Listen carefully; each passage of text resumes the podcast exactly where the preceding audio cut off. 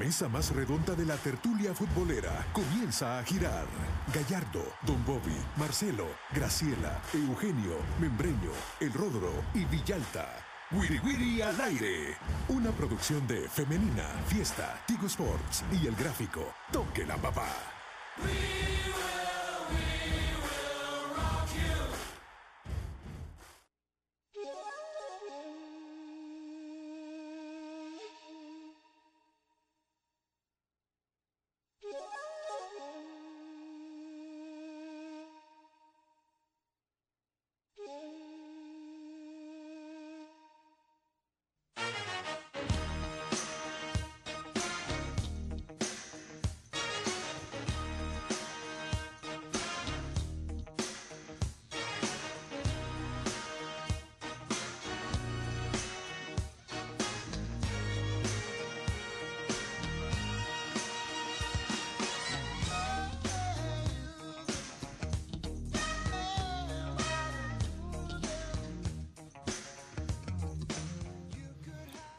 Muy pero muy buenas tardes y bienvenidos al Guiri Guiri al aire a través de Radio Femenina, Fiesta y por supuesto dentro de poco enlazaremos también con eh, Tigo Sports. Ya los compañeros se integrarán a la mesa para tener eh, la mesa completa y poder desarrollar los temas que tenemos en agenda para este viernes y por supuesto todo lo que va a ocurrir el fin de semana. Creo que los temas más importantes, hay que hablar un poco de las elecciones nacionales que nos dieron las, la moneda prácticamente. Tuvimos dos caras de la moneda.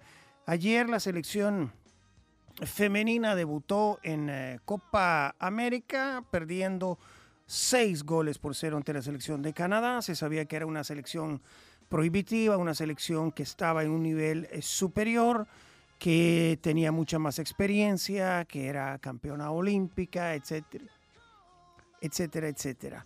Eh, y por ahí, en cambio, hoy tuvimos la posibilidad de ver a la selección U20 frente a Turcos y Caicos y ganar con un rotundo siete goles a cero. Así que tenemos una derrota y un triunfo para nuestras selecciones nacionales. Y vamos a hablar para entender un poco cómo ha sido el day after con alguien que proviene del after y que está inmerso en el programa El After, que lo tenemos allá en los Estados Unidos, en la sede de Houston, lo tuvimos ayer, para hablar un poco de, de cómo han amanecido las chicas y qué novedades hay después de la derrota sufrida ayer ante la selección de Canadá y ya preparando el partido del domingo frente a la selección de Costa Rica. Francisco, buenos días, ¿cómo está? Buenas tardes. Eh, qué gran presentación, Bruno. Eh, alguien del after, porque nos va a contar del after de la selección. ¿Cómo está, Bruno? Aquí, con amigos de, del Cuiri al Aire, estamos en el hotel de concentración de la selección. De momento, Bruno, todo muy tranquilo en lo que va del día. Digamos que las repercusiones de lo sucedido ayer eh, ya se pasó la página, hay recuento de lesionadas, eh, de, las situaciones de salud de algunas seleccionadas que sabíamos no estaban al 100%. ¿Cómo está la situación ahora? Le cuento, Bruno. Eh, en este momento, en el hotel de concentración, eh, las seleccionadas han pasado en sus hoteles, en sus habitaciones, descansando junto con el cuerpo técnico. Intentamos ver si podíamos hablar con alguna de ellas, pero no es posible porque nos dicen que todas están descansando después del partido de ayer. Aquí lo importante es esto, Bruno, que este día no es una obligación por parte de CONCACAF realizar un entrenamiento, es decir, que queda a disposición del cuerpo técnico.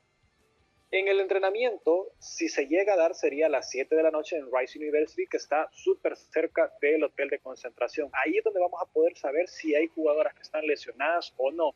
De momento, en cuanto a bajas, no se sabe nada. Lo que sí pude hablar con gente de creadores de contenido de CONCACAF que estuvieron haciendo material con las chicas esta mañana en unos niveles del hotel, es de que las chicas están muy tranquilas, eh, muy serenas, las, me dicen que las vieron eh, bromeando, eh, felices, no las vieron afectadas por la derrota ayer ante Canadá. Eso creo que es un buen indicio, Bruno, para lo que se nos viene el próximo domingo. Sí, definitivamente es importante que se pase la página y que se enfoque ya en, el partido ante la selección de Costa Rica. Bueno, ya se llenó la mesa, ya vinieron los compañeros y por supuesto cedo también la palabra a ellos, a Marcelo Betancourt, a Rodrigo Arias y por supuesto a Diego Viana para que también intervengan y puedan hacerte las preguntas respectivas, Frank. Bueno, un saludo para todos. Estamos, eh, venimos un poquito de tráfico, un poquito de tráfico en esta zona, pero ya estamos aquí listos, ¿no, Diego Viana? Sí, Marcelo, la verdad que tengan precaución para cuando salgan y bueno, ya nos pueden ver también a través de la señal de Tigo Sports. Y bueno, el tema, o uno de los temas principales es lo de la selección femenina, importante reponerse después de esa goleada. Y hoy en la mañana también tuvimos lo de la sub-20, que me imagino que lo vamos a estar abordando para analizar la, la, pizarra de Juan Cortés, cortesía de Rodrigo Arias. Bienvenido, Rodrigo. Un gusto estar con ustedes y la gente que nos sintoniza. No, sin duda, es semana de selecciones y la femenina pues, tuvo un debut creo que dentro de lo esperado. Y la, y la sub-20 también, una goleada a favor. Así es. hola Francisco, pues cuéntanos, eh, eh, estaba como, te vi como que estaba soleado en unos videos que, que mandaste temprano hoy desde Houston. sí, sí, está soleado, Marcelo, Rodrigo, Diana, un placer saludarles. Está ahorita soleado, estuve en el centro dándome un par de vueltas para hacer un poco de contenido para el gráfico y eh, pues salió una feria de acerca del rodeo, porque el rodeo aquí en Houston se va a realizar desde la próxima semana hasta mediados de marzo. Entonces, mucho sol, a diferencia de ayer que comenzó el día opaco, como decimos en El Salvador, sin mucho sol, con muchas nubes, poco gris el cielo. Eh, pues hoy hay mucho sol y eh, aquí en el hotel de concentración de la selección, pues mucha tranquilidad, eh, mucho serenidad, descansando todas las seleccionadas, esperando a ver si se confirma la práctica por parte del cuerpo técnico para hoy a las 7 de la noche. ¿Y no hay familiares en los alrededores, en los alrededores del hotel por ahora? ningún familiar, ningún familiar. Este hotel, les cuento que tiene la particularidad que la zona, por ejemplo, de restaurantes eh, no está en el primer nivel o en el, en el lobby, sino que aquí hay un par de sillones y solo pueden acceder a, la parte del rooftop, como ellos le llaman, donde está la piscina, donde hay mesas para que puedan departir las personas obviamente que estén hospedadas o que tengan alguna invitación por parte de algún huésped del hotel. En este momento ninguna seleccionada ha bajado, no he visto a nadie, ni a nadie del cuerpo técnico. Lo que sí, como les cuento, es de que alguien creadora de contenido de CONCACAF hizo hoy material para la confederación con las seleccionadas nacionales y las pudo ver muy tranquilas, muy amenas. Eh, ya como que pasaron la página del partido ante Canadá y no las vieron tan afectadas. Eso es lo que me comentaron de alguien que tuvo contacto con las seleccionadas.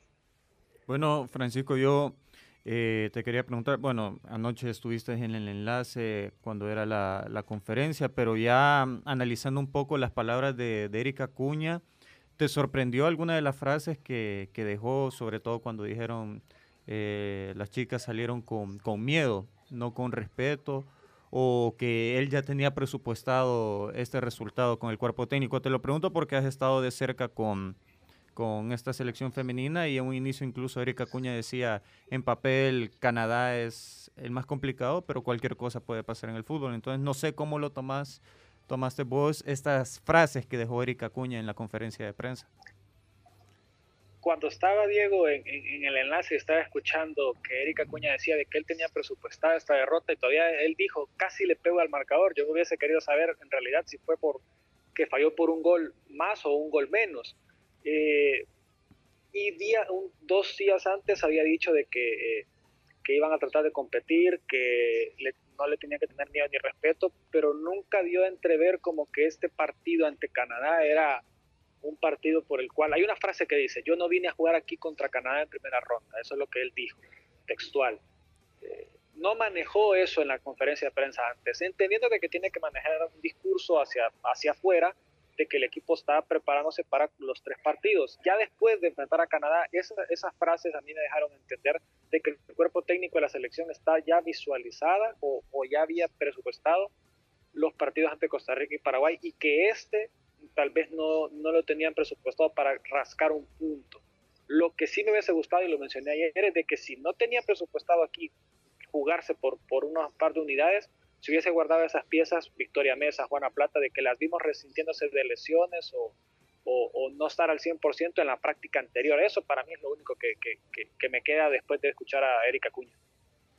Eh, gustazo escucharte, Francisco. Eh, yo te quería preguntar respecto a, cómo crees de que, de que aborden este siguiente reto, porque Costa Rica se viene el domingo Y eh, yo creo que aquí es donde la fortaleza mental de las chicas se va a poner a prueba. Estoy seguro que el profe Acuña lo sabe, pero ¿cuáles son tus sensaciones después de haber estado ayer en Houston?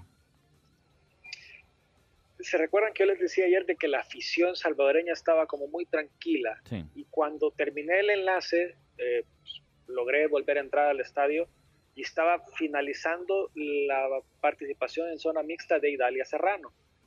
Imagínense, eh, tuvo que aguantar seis goles y dio la cara y cuando habló la vi muy tranquila, no la vi afectada, no la vi cabizbaja, eh, dio declaraciones, eh, manteniendo el mismo discurso de Derek Acuña de que de esto van a sacar algo, que obviamente es un rival muy fuerte, pero que de esto van a aprender.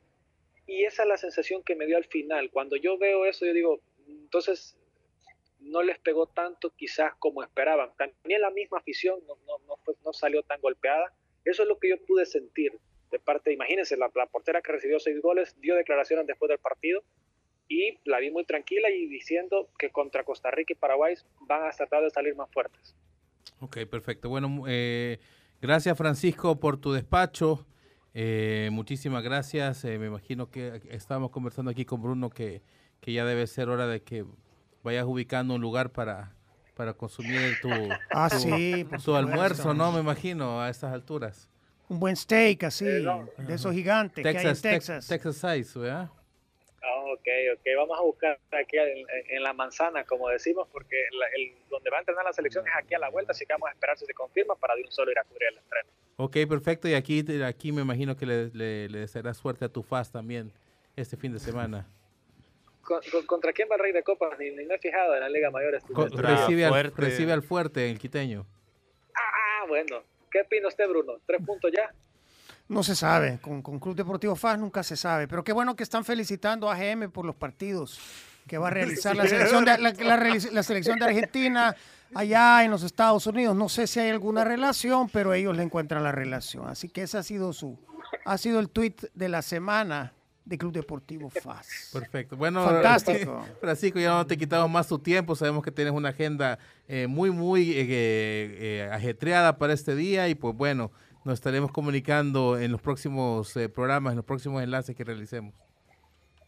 Un saludo, compañeros, hasta la mesa. Nos vemos en la próxima. Bueno, chao era Francisco Torres, enviado especial del gráfico en Houston, Texas, cubriendo la Copa Oro W, la Copa Oro Femenina 2024 en la que está participando El Salvador y todavía tiene dos partidos más por disputar. Vamos a hacer la primera pausa. Muchísimas gracias a Bruno Porcio por eh, sostenernos el, acá la bandera en los primeros minutos. Ya regresamos.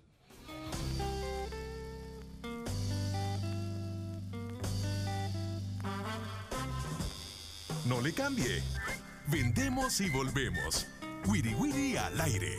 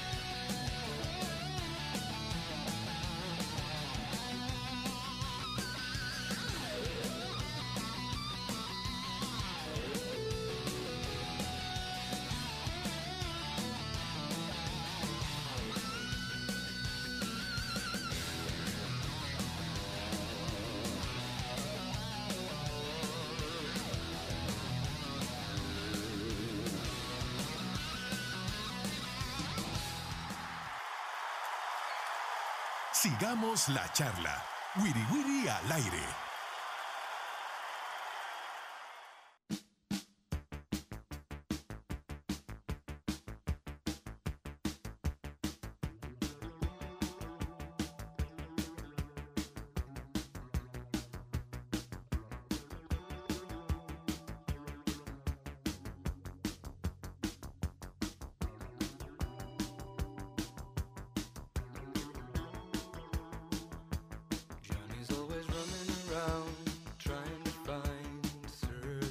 Estamos de regreso en el Wiri Wiri al aire.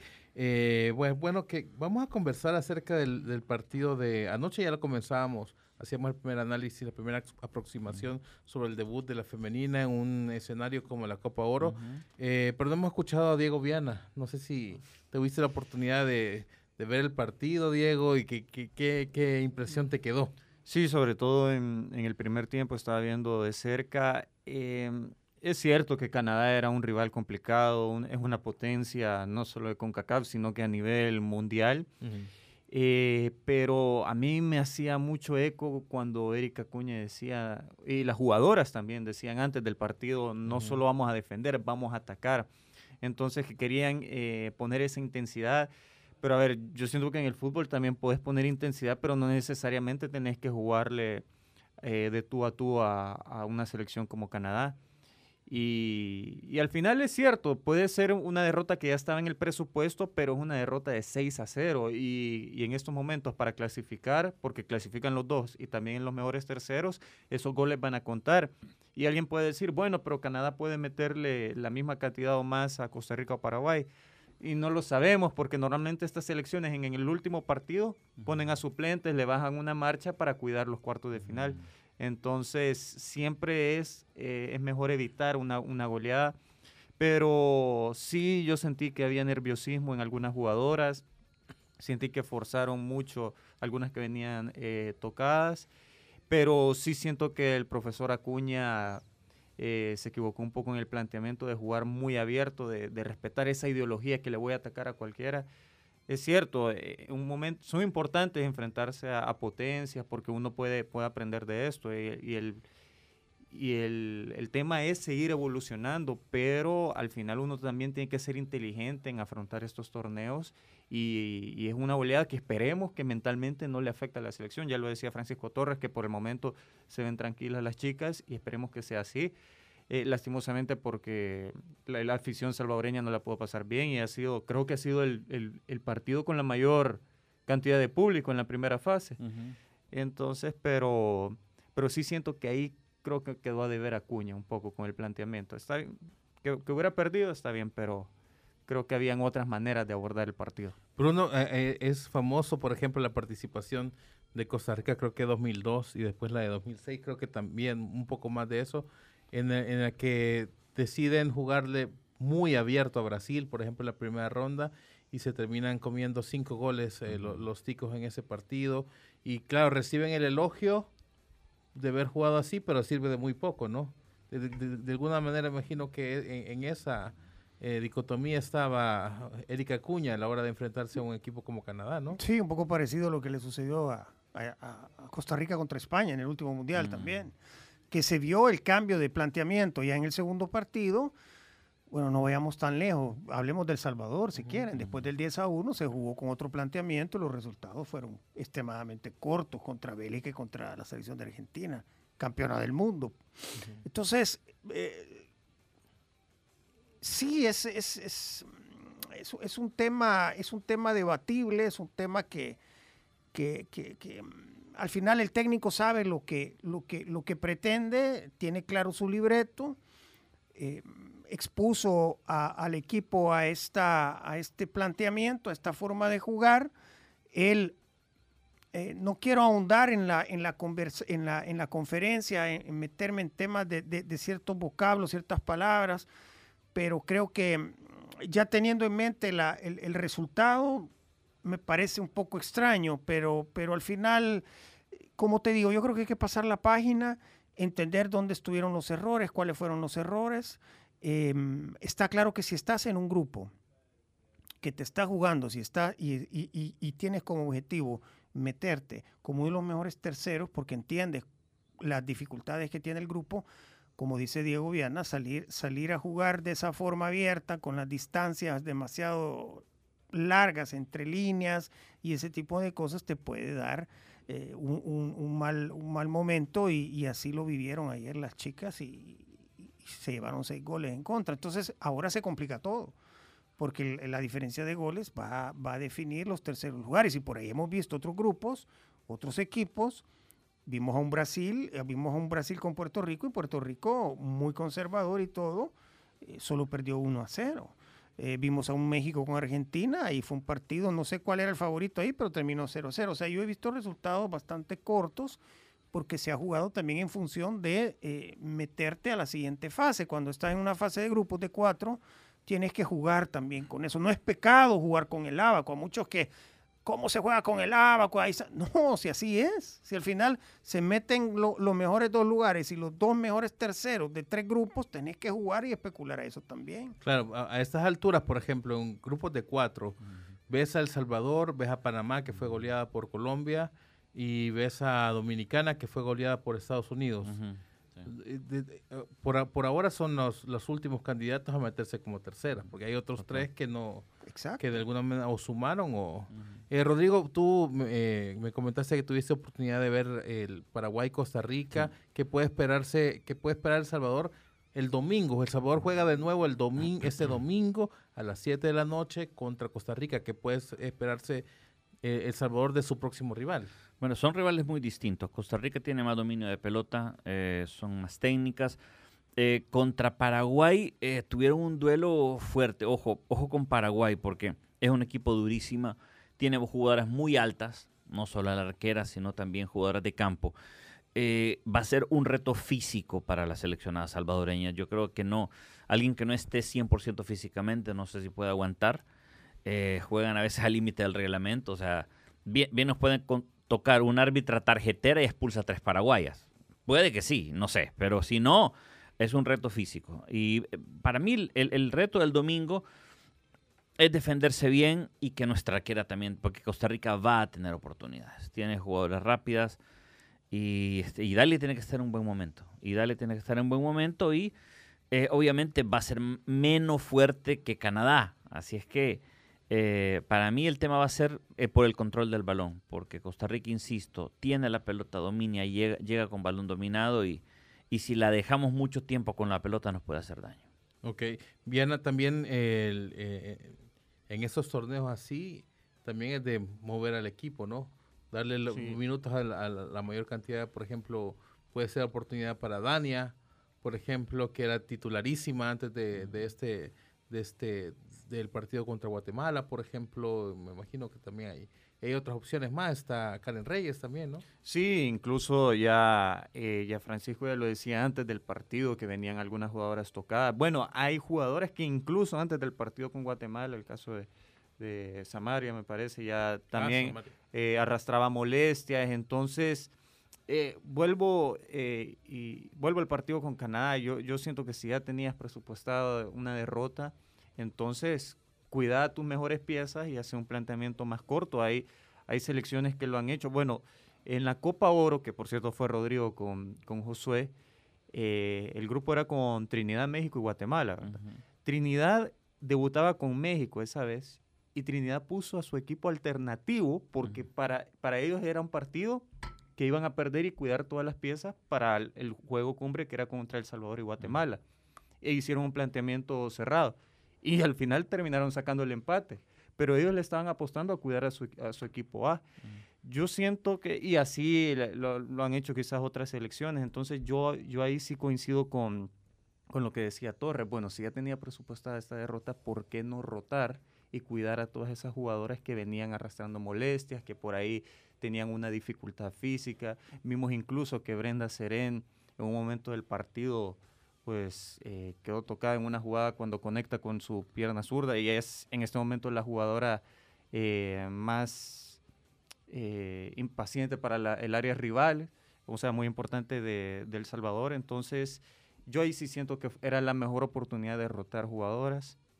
también volviéndolo al planteamiento y contra Costa Rica van a tener que salir las que están en, en mejor momento, sin importar la, la, técnica o la destreza que puede tener una u otra jugadora por, en el equipo que milita o, por, por su valor en el mercado actual, pero yo siento que sí es una oportunidad para, para rotar y, y, algo que sí le, le doy crédito a Erika Cuña en este proceso es que ha logrado nivelar un poco los, los rendimientos individuales. A, a veces no se nota tanto eh, la destreza de, de, una jugadora con otra. Siempre hay figuras, pero ha tratado de siempre llevar el nivel eh, con un equilibrio en, en, en, todas las jugadoras que selecciona para los torneos. Bueno, ahora todo queda, ¿no, Rodrigo, en, en manos de las jugadoras. Sí. Eh, un gran partido contra Costa Rica deja este partido contra Canadá en anécdota, ¿no? Sí, y esto, y esto seguro que va a ser va a ser parejo en muchos sentidos. Eh, va a depender de las jugadoras al fin, porque el profesor Acuña puede tener muy buenos planteamientos,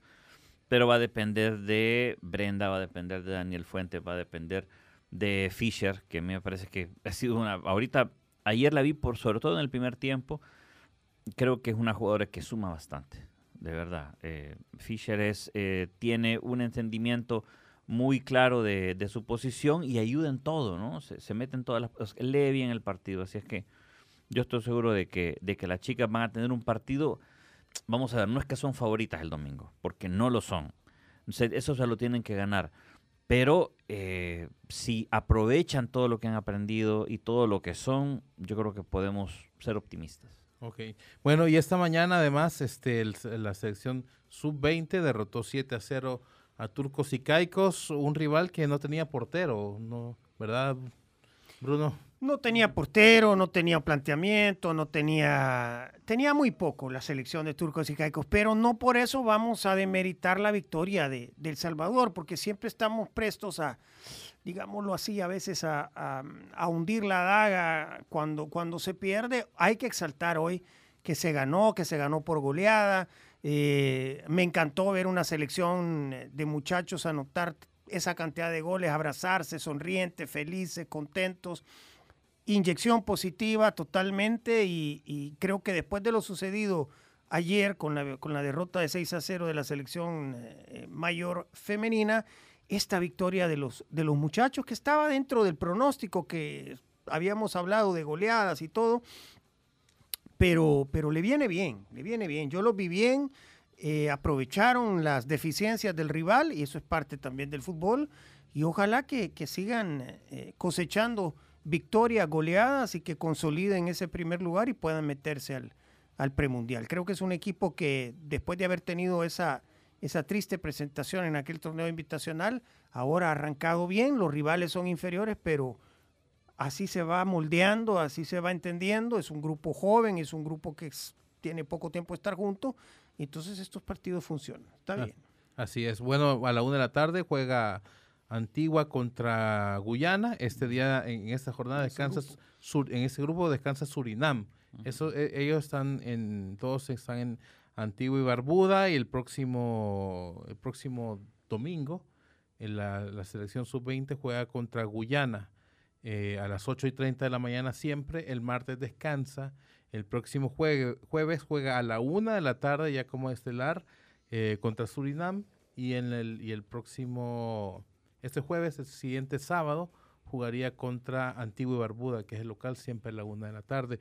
Eh, ¿Te quedó chance de ver el partido, Rodrigo? Eh, vi una parte, vi el, todo el segundo tiempo y me pareció que sí. Vamos a ver, la selección tuvo poca oposición. Eh, no es para tampoco desmeritarlo. Es un 7-0, es un 7-0. Bienvenida a la de, bienvenida a cualquier victoria.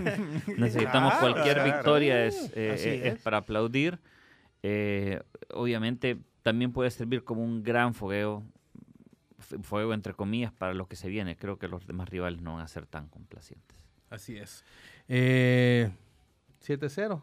7 a 0, eh, incluso es, no, es bienvenido y, y, creo que sobrepasó incluso los pronósticos de, ah, de, de, to, de nadie, todos nadie dijo 7 a 0. Creo Quiero que ver. nadie dijo más de 4. Ah, yo dije 4. Eh, sí, no, creo que no. no aquí, aquí, está, dijo 2-0, 3-0, 4-1. 5-0 había hecho Diego Tobar, que es el que más se le acercó. A los dos partidos, por sí. cierto. Pero, pero sí, al final yo creo que esto le viene bien a Juan Cortés porque recordamos que había quedado tocada un poco la imagen de la sub-20 después de ese torneo invitacional donde la selección fue penúltimo del torneo porque a duras penas pudo empatarle en el partido por el último puesto a, Cuba. y, y, ganó en, penales. Entonces hay que recordar que solo clasifica el líder de, de cada grupo. Este es un clasificatorio al premundial. Entonces, si bien es cierto, Turques y Caicos no, no puso eh, oposición, pero al final cumplió la tarea. Y eso es lo importante. Esto también le viene bien anímicamente a, los jugadores, a los muchachos, para seguir eh, consiguiendo más, más goles, más puntos y, y, de alguna manera cumplir con la tarea y, y, prepararse de la mejor manera para el premundial. Así es, bueno, todos los minutos que puedan tener los jugadores, los muchachos de la sub-20, bienvenidos sean para poder prepararse para, para, lo que, para lo que viene después. Vamos a hacer la segunda pausa. Eh, llegamos hasta acá con la emisión de Femenina y Fiesta, pero tenemos un bloque más en exclusiva por Tigo Sports. No le cambie, ya regresamos.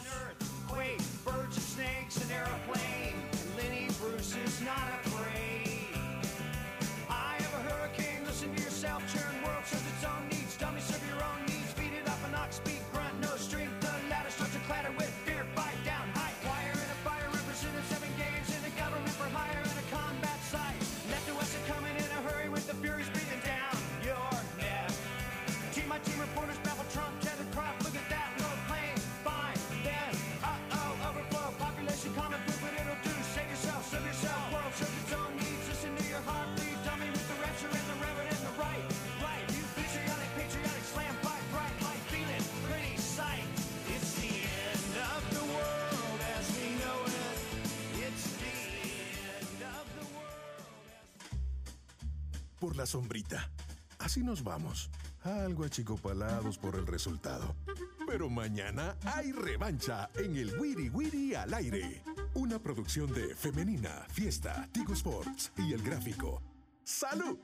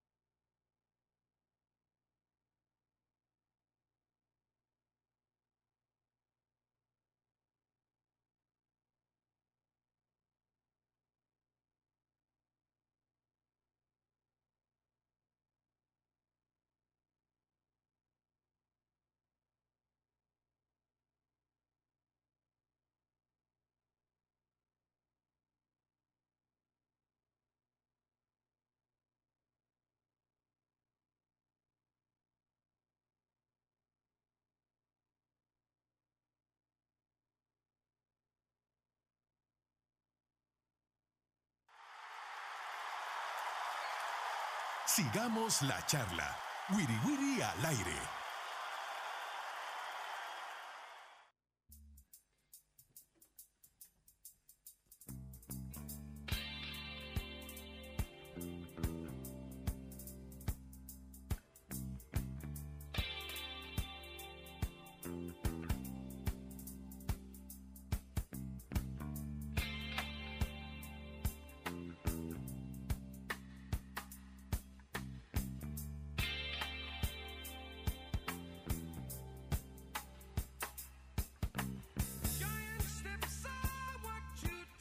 Estamos de regreso en el Wiri Wiri al aire.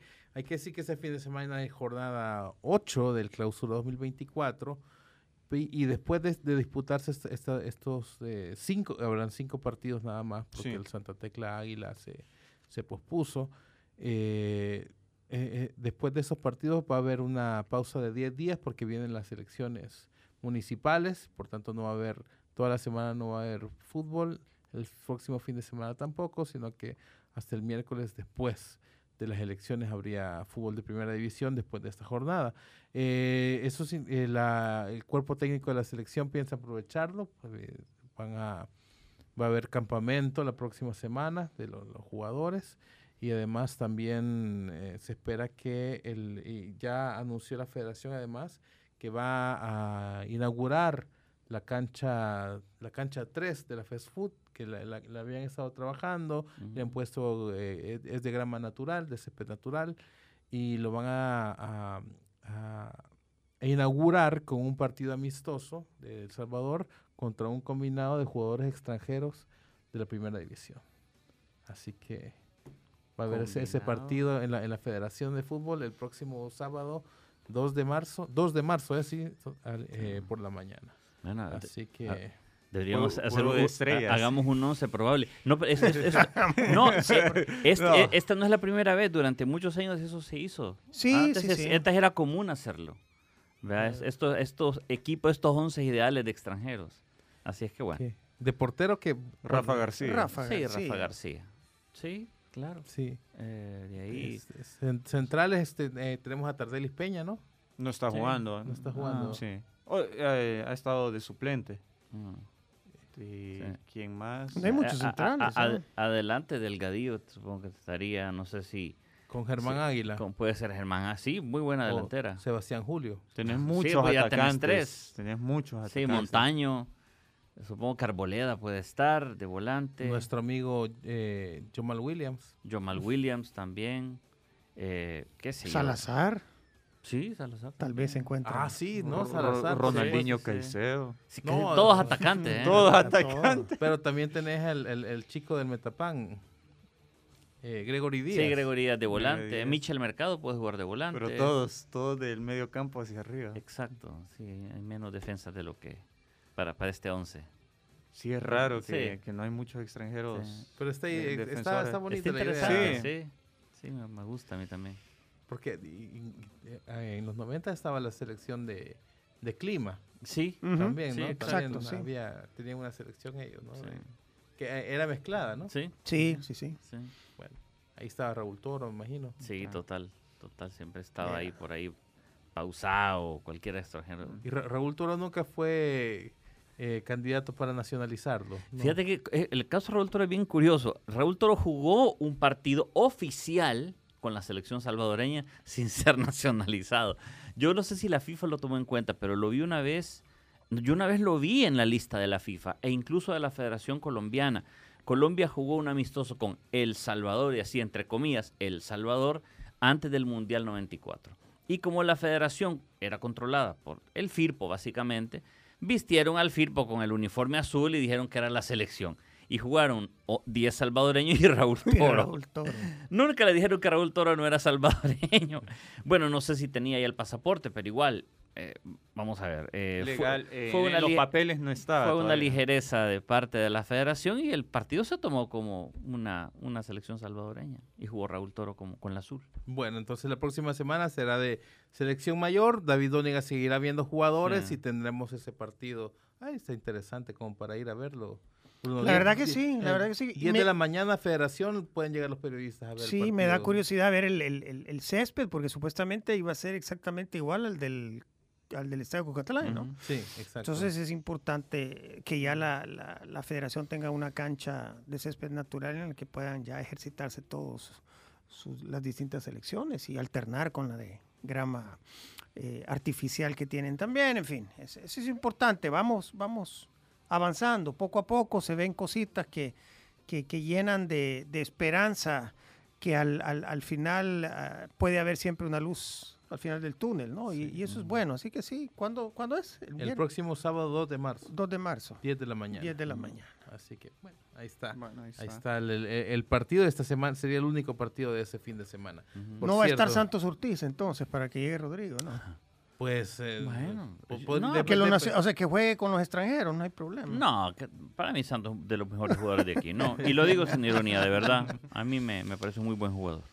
Bueno, eh, y este fin de semana, el, bueno, ya sabemos que el Santa Tecla Águila no se, no se jugará y la, la federación eh, o el comité de regularización dio el aval para que, se, que no, se, no se dispute el, el partido. El Santa Tecla no, no, le, no, no le han habilitado todavía el Estadio de las Delicias, que sigue bajo remodelaciones.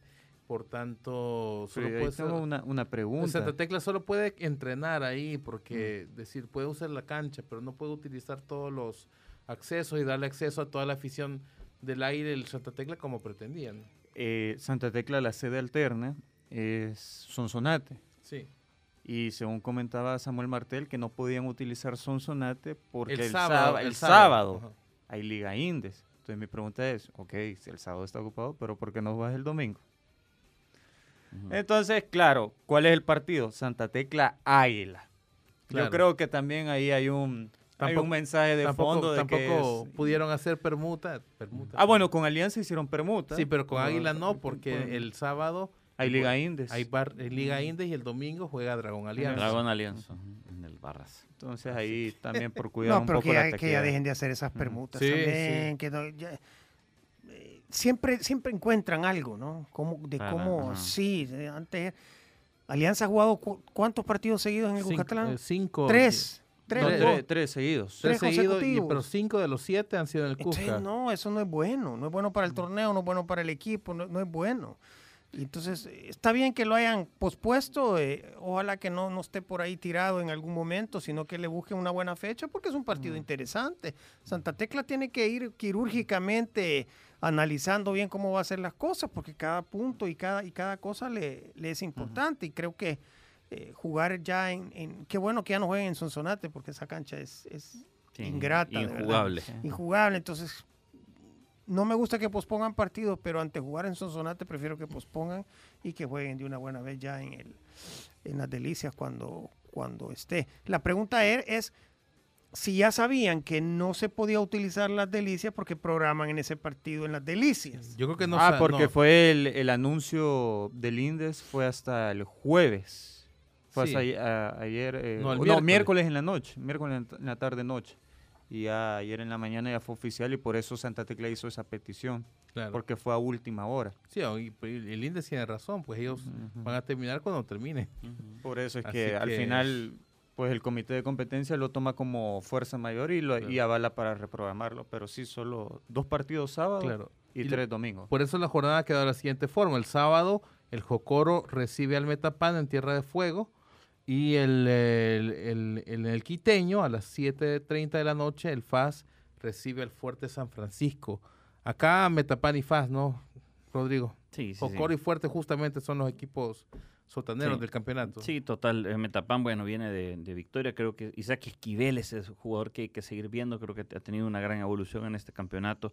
Ojalá que, que siga, que siga metiendo goles y que siga creciendo, porque el fútbol salvadoreño necesita más delanteros. Y luego el FAS, que por cierto, a mí FAS, a mí no me convence, pero le ganó al Limeño. O sea, algún mérito tiene. Vamos a ver si lo confirma contra el Fuerte.